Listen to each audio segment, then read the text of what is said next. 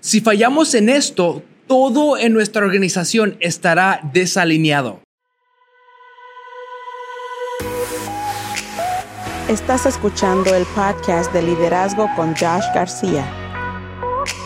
Hola y bienvenidos a un nuevo episodio del podcast de liderazgo. No puedo continuar sin primeramente darle las gracias a todos los que han estado compartiendo este podcast con sus amigos y especialmente a todos los que están compartiendo en sus redes sociales. Muchísimas gracias.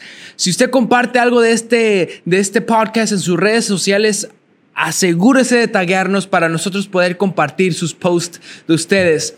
Gracias a todos los que ya nos han dado un buen, buen review en Apple Podcasts y en las redes sociales. De verdad creo que juntos podemos mejorar nuestras organizaciones. ¿Por qué? Porque cuando el líder mejora, todos mejoran. Entramos al tema de hoy. ¿Cómo nosotros como líderes creamos el tipo de cultura que está basada en valores? De esto vamos a hablar y vamos a dedicar dos episodios para este tema porque es tan importante. Si fallamos en esto, todo, todo en nuestra organización estará desalineado. La cultura es más que un edificio, es más que los letreros afuera del edificio, es más que cualquier otra cosa. La cultura es más que un ambiente. Los, los más grandes ministerios, tiendas, marcas, negocios, organizaciones están llenas de, de valores creadas y cuidadas por el líder. Lo que, lo que esos valores realmente dicen es que ese lugar tiene una gran cultura. ¿Alguna vez ha ido a un lugar que, que le hace sentir muy bien, súper bien? E, es muy probable que eso fue porque ese lugar tenía una buena cultura, unos buenos valores.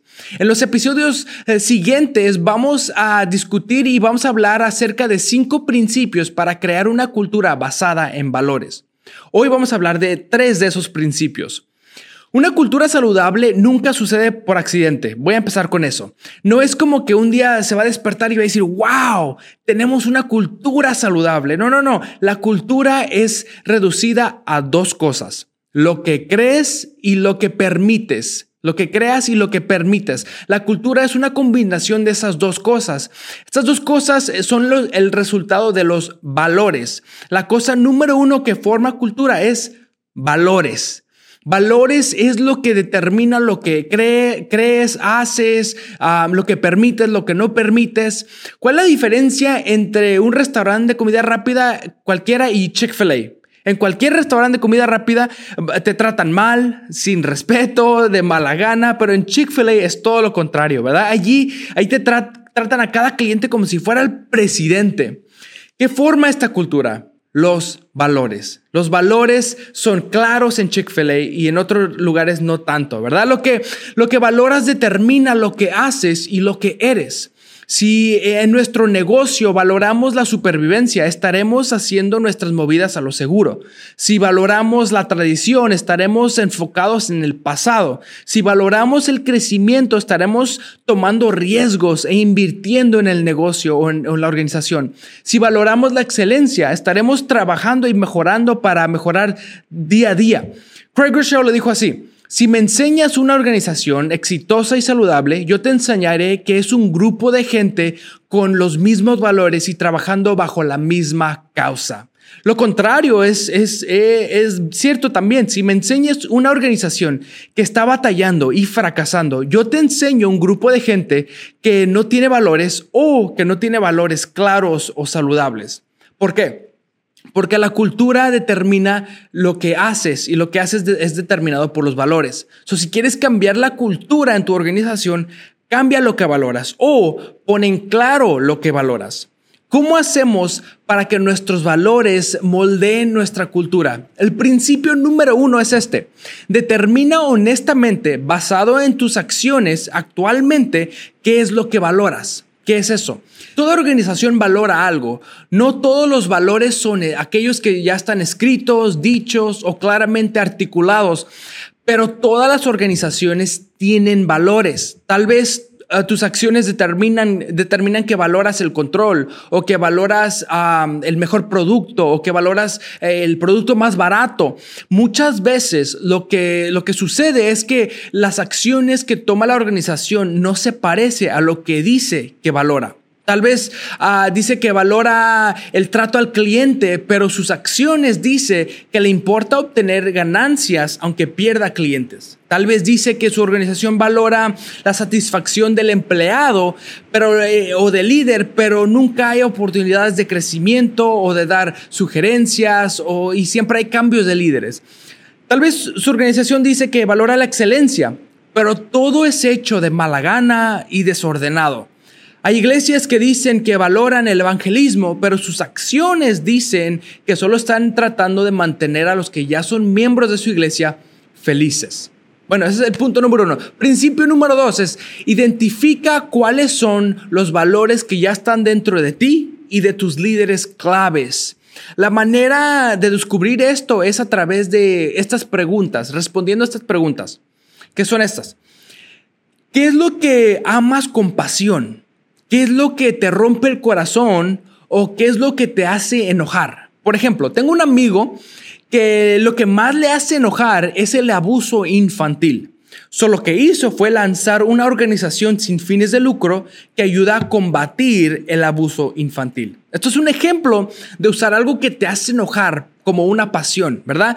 Tal vez eh, eres un líder en una iglesia que valora, que tiene, que tiene pasión por el evangelismo.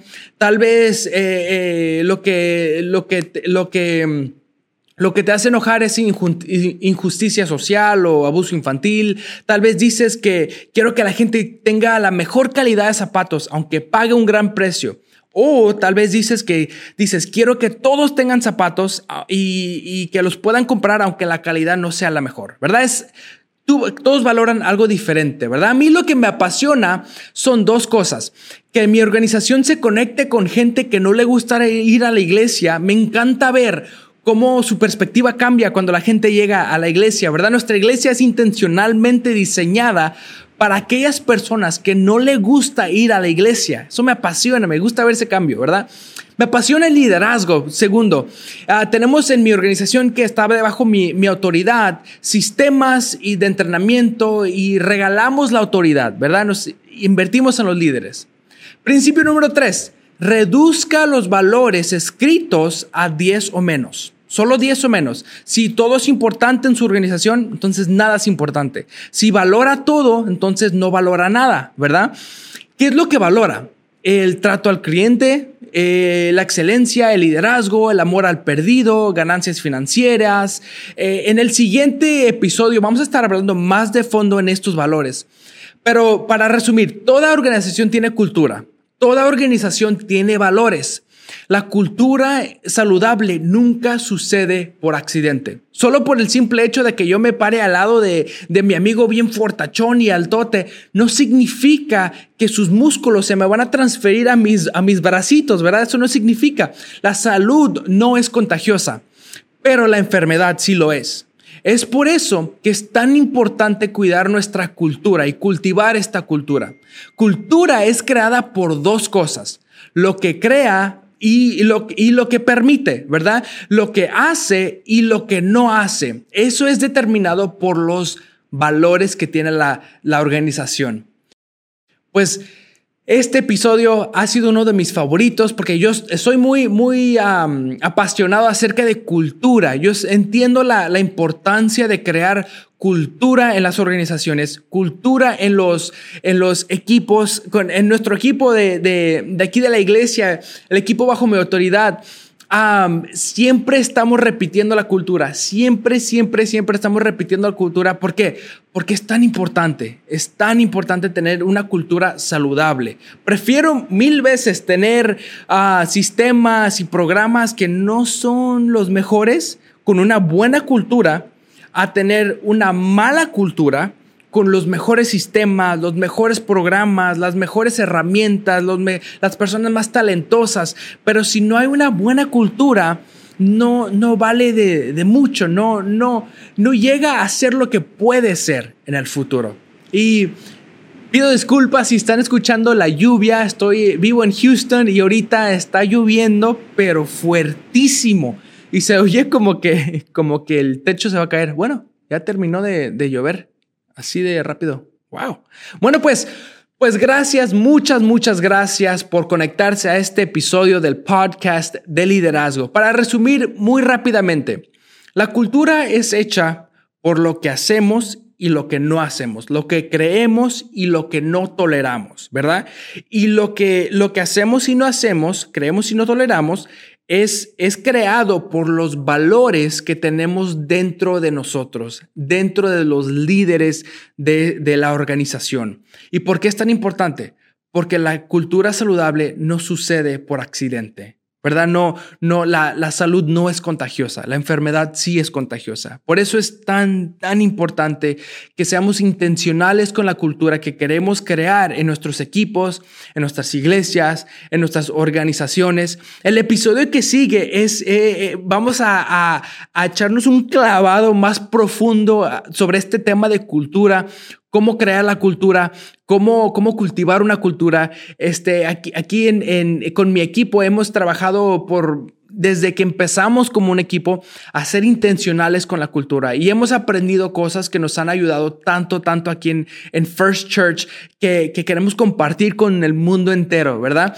So, Igual, como si digo siempre, no pretendo saberlo todo, ¿verdad? Pero si hay alguna pregunta que, que quieran que, que respondamos en este podcast, en el siguiente episodio, por favor, déjenos esa pregunta en los comentarios, déjenos saber qué, eh, qué les parece este podcast, qué podemos hacer para mejorar este podcast. Uh, con toda la confianza del mundo, déjenos saber sus opiniones y, y, sus preguntas. Queremos empezar a responder preguntas en los, en los siguientes episodios. So, muchas gracias y recuerden que no tienen que saberlo todo para ser un gran líder. ¿Por qué? Porque la gente mil veces prefiere seguir a un líder que siempre es real que a un líder que siempre tiene la razón. Muchas gracias por su tiempo y nos vemos en la próxima.